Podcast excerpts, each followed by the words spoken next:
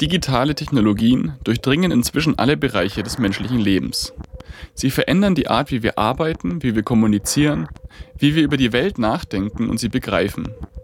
Gleichzeitig aber bringt die Digitalisierung, wie jede technische Revolution, schwer überschaubare Risiken mit sich. In dieser ersten Folge des Bauhaus Podcasts zur Digitalisierung soll es also genau darum gehen. Chancen und Risiken der digitalen Gesellschaft und die Frage, wie digitale Technologien für eine bessere Gesellschaft aussehen können. Anlass für diese erste Folge zur Digitalisierung ist die Einladung von Judith Simon zur zweiten Bauhaus-Gastprofessur im Wintersemester 2019-20. Im Rahmen der Bauhaus-Gastprofessur wird Judith Simon für Vorträge, Diskussionen und Workshops nach Weimar kommen. Gemeinsam mit Studentinnen, Mitarbeitern und Professorinnen wird Judith Simon drängende Fragen der Digitalisierung diskutieren und ihre Perspektive auf das Phänomen vorstellen. Judith Simon selbst ist Philosophin und leitet den deutschlandweit ersten Lehrstuhl für Ethik der Informationstechnologien an der Universität Hamburg. Sie ist außerdem Mitglied des Deutschen Ethikrats und der Datenethikkommission der Bundesregierung. Außerdem sprachen wir mit Jan Willmann, er ist Gestalter und leitet an der Bauhaus-Universität die Professur Theorie und Geschichte des Designs. Dort beschäftigt er sich unter anderem mit dem Einfluss der Digitalisierung auf das Berufsfeld des Designers. Die digitalen Technologien sind im Grunde eine Zwischentechnologie, die sich in ganz viele andere Bereiche reingeschoben hat und Dinge erleichtert, beschleunigt, äh, einfacher macht. Ähm, und dementsprechend ist es eigentlich ein Leben ohne Digitalisierung im weiten Sinne fast nicht möglich, weil man dann sich aller Informations- und Kommunikationstechnologien erwehren müsste. Das würde einem das Alltagsleben ganz schön erschweren, glaube ich. Also sich wirklich rauszuziehen. Wir diskutieren das häufiger im Kontext, ob man sich dieser Datensammelwut entziehen kann. Und das ist einfach extrem schwierig, weil man müsste ganz vieles abstellen, was man, also kein, kein Smartphone sowieso schon nicht und äh, am besten auch keine Kreditkarte. Und da müsste man ganz viele Dinge machen, die einem das Alltagsleben sehr erschweren würden. Ein Leben ohne digitale Technologien scheint also weder möglich noch wünschenswert.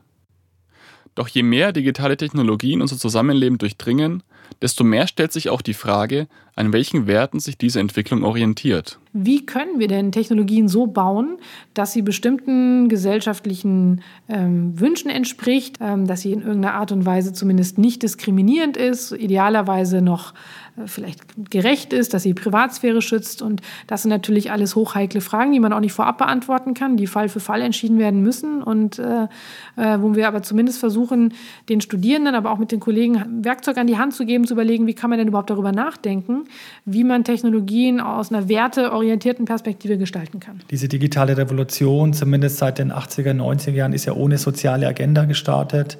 Das ist eigentlich die erste Revolution, die ohne große historische Vorbedingung oder Zielsetzung gestartet ist. Also das heißt, 90er Jahre, man hat damals vom Ende der Geschichte gesprochen, Ende äh, der Mauer, der Kalte Krieg war zu Ende, dieser westliche Kapitalismus hatte gesiegt.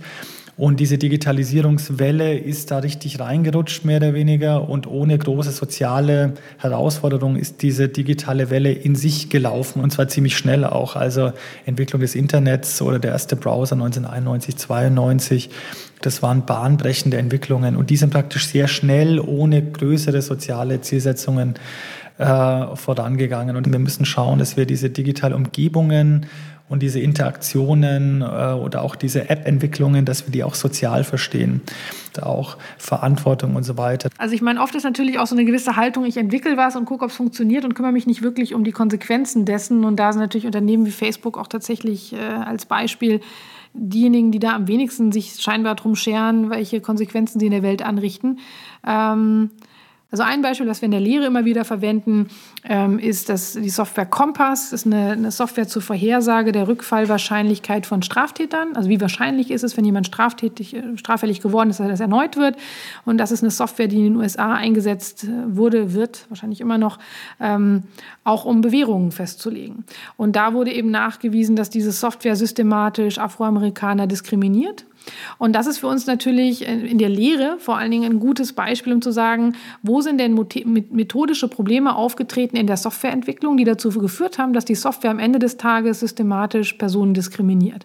Und deswegen picken wir uns natürlich oft schon negative Beispiele raus, um erstmal zu sagen, wo, wo liegen Probleme, wie kommen die zustande, um dann zu sagen, wie kann man es denn verhindern, dass das nicht passiert. Soziale und ethische Fragen stellen sich in Bezug auf die Digitalisierung aber nicht nur den Programmiererinnen und Programmierern, deren Anspruch es sein sollte, Software zu entwickeln, die im Einklang mit unseren Grundwerten steht. Sie stellt sich auch für die gesamte Gesellschaft, die mit dem disruptiven Charakter der digitalen Revolution irgendwie umgehen muss. Also ich glaube, es fehlt wirklich dieser Diskurs, äh, vielleicht nicht ein Diskurs rein technisch, weil der wird definitiv äh, geführt. Ähm, das ist, glaube ich, gerade am Laufen. Ich glaube, die sozialen Auswirkungen dieser Digitalisierung, dass man die nochmal stärker beleuchtet oder auch in Vordergrund stellt. Das heißt, was heißt das für die Arbeit 4.0? Was heißt das für gesellschaftlichen Zusammenhalt? Was heißt das für gesellschaftliche Weiterentwicklung? Auch für das Thema der Nachhaltigkeit natürlich. Das wird aus Sicht der Digitalisierung noch viel zu wenig geführt. Wie kann also eine gute digitale Gesellschaft aussehen? Wie kann digitale Technologie so gestaltet werden, dass sie diese Gesellschaft ermöglicht? Eine Frage, die auch Judith Simon in der Ringvorlesung an ihrer Heimatuniversität stellen möchte wir haben ja diese Ringvorlesung schon im dritten Jahr und der erste Titel ist immer Taming the Machines. Der ist sozusagen ein bisschen negativer und der Untertitel wechselt dann von Semester zu Semester. Und dieses Jahr haben wir tatsächlich IT for a Good Society und die Frage ist äh, nicht so einfach zu beantworten, was das denn genau sein soll. Wir haben auch gerade erst gestartet. Wir werden sehen, welche Antworten uns die, die Referentinnen und Referenten geben.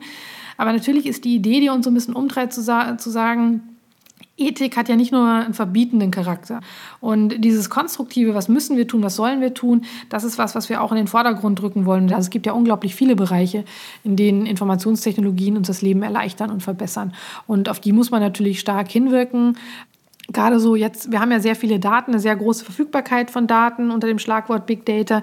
Die können natürlich für alle möglichen Zwecke genutzt werden. Und wenn ich zum Beispiel Verkehrsflüsse in Städten optimieren will, aber auch ähm, Energiebilanzen optimieren will, Routen von Müllabfuhren durch die Stadt, damit die nicht überall rumfahren, sondern nur da, wo die Mülleimer voll sind. Informationstechnologien können eine Lösung für viele Probleme sein. Allerdings nicht im Sinne von Technological Fix für Societal Problems, also im Sinne von, es gibt gesellschaftliche Probleme, wir finden eine Technik, so wird es nicht spielen. Ähm, aber sicherlich äh, kann Technologie helfen, auch bestimmte Probleme zu lösen, ganz klar. Was wir also nicht brauchen, sind Technologien, die behaupten, gesellschaftliche Probleme lösen zu können. Vielmehr brauchen wir einen aufgeklärten kulturellen Umgang mit digitaler Technologie, der deren positiven Aspekte für eine bessere Gesellschaft produktiv macht. Einen Ansatz, den Jan Willmann unter dem Begriff der digitalen Nachhaltigkeit zusammenfasst. Digital nachhaltig kann man sein, ganz klassisch materiell. Digitale Technologien geben dir in der Design-Ebene extrem viele Möglichkeiten, Sachen zu variieren, maßgeschneidert herzustellen, zu optimieren, ressourceneffizient zu agieren. Das heißt auch wirklich Energie, Material einzusparen und damit auch nachhaltig zu agieren. Du kannst aber auch einen zweiten Punkt anführen, sozial digital nachhaltig zu agieren. Wenn wir digitale Prozesse stärker vernetzen, teilen, können wir extrem viel voneinander lernen. Dinge gemeinsam entwickeln und damit sozial nachhaltig zu agieren. Wie Linux 1991 ist, glaube ich, das nachhaltigste digitale Projekt, äh, das es jemals gab. Wenn du also diese ganzen Jahrzehnte, wo Hunderte von Leuten gemeinsam äh, zu einem guten Zweck zusammengearbeitet haben, ist es extrem spannend. Es gibt vielleicht auch noch einen dritten Punkt, der dieser neuen digitalen Nachhaltigkeit auch wirtschaftlich nachhaltig zu arbeiten. Das heißt, wenn man auch selber Wertschöpfungsketten implementieren kann, dann ist es, glaube ich, spannend. Oder wenn sich auch gewisse Genossenschaftsmodelle wieder in der Digitalisierung durchsetzen könnten, dann wäre das wahrscheinlich auch ökonomisch nachhaltig. Und es gibt wahrscheinlich auch noch sowas wie eine kulturelle digitale Nachhaltigkeit, denn wenn wir diese digitalen Prozesse stärker durchdringen ähm, und vielleicht auch zu einer tieferen Verantwortung gegenüber der Gestaltung dann kommen und das auch verstehen, was das Digitale anrichtet, dann wäre es auch extrem nachhaltig. Das war unsere erste Podcast-Folge zur Digitalisierung. Wer sich tiefer mit dem Thema auseinandersetzen möchte, dem empfehlen wir zwei öffentliche Veranstaltungen mit Bauhaus-Gastprofessorin Judith Simon. Die erste ist bereits am Mittwoch, 6. November um 18 Uhr im Van der Velde Bau. Im Rahmen der Reihe Mensch macht Moderne wird Judith Simon über Big Data und künstliche Intelligenz sprechen. Im Januar dreht sich dann alles um die Normativität des Digitalen. Sowohl Ethik als auch Informatik oder, oder Design sind ja beides normative ähm, Disziplinen, weil sie beide nicht die Welt beschreiben, sondern gestalten und ein Stück weit dementsprechend eingreifen in die Welt. Ähm, zum anderen gibt es gerade im Kontext von sowas wie automatisierten Entscheidungssystemen eine Delegation des Normativen an digitale Technologien. Also Werte, aber auch Handlungen, Entscheidungen werden delegiert an Technologien.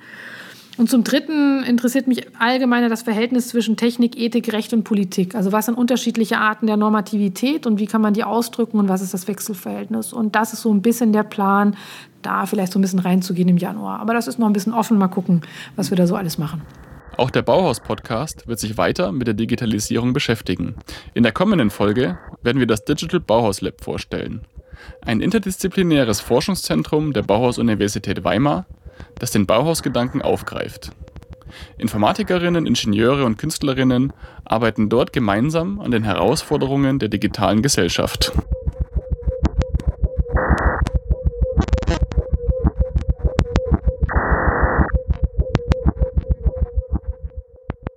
Das war die achte Folge des Bauhaus Podcast. Thema dieser Folge war Digitalisierung für eine bessere Gesellschaft. Idee, Realisation und Stimme Maximilian Netter. Redaktion Claudia Weinreich. Wir hörten Bauhaus Gastprofessorin Judith Simon und Professor Jan Willmann.